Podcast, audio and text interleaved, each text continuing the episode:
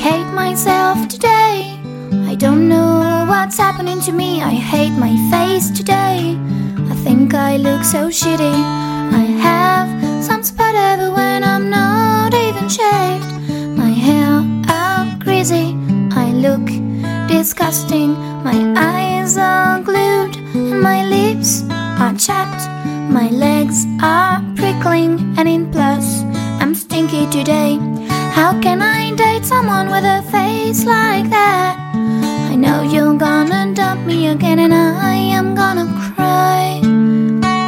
Cause you want a perfect girl and I'm not what you expect. You want a perfect girl and I look shitty today.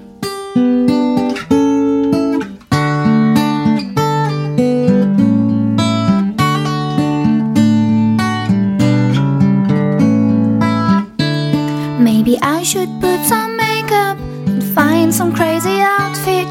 But I am very tired today and I don't care if I'm not pretty. I should be like these girls, skinny and great all the time, but I'm still wearing my slippers and eat all the candies at home. I should sleep more and stop going out every day. I should focus more and stop complaining today. Tell me, how can I date someone with a face like that?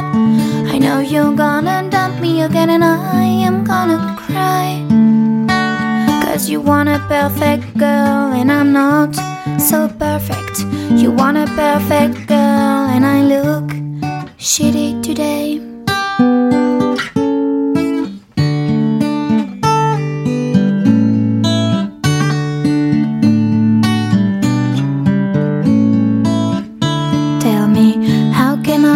date someone with a face like that? I know you're gonna dump me, and I'm gonna cry.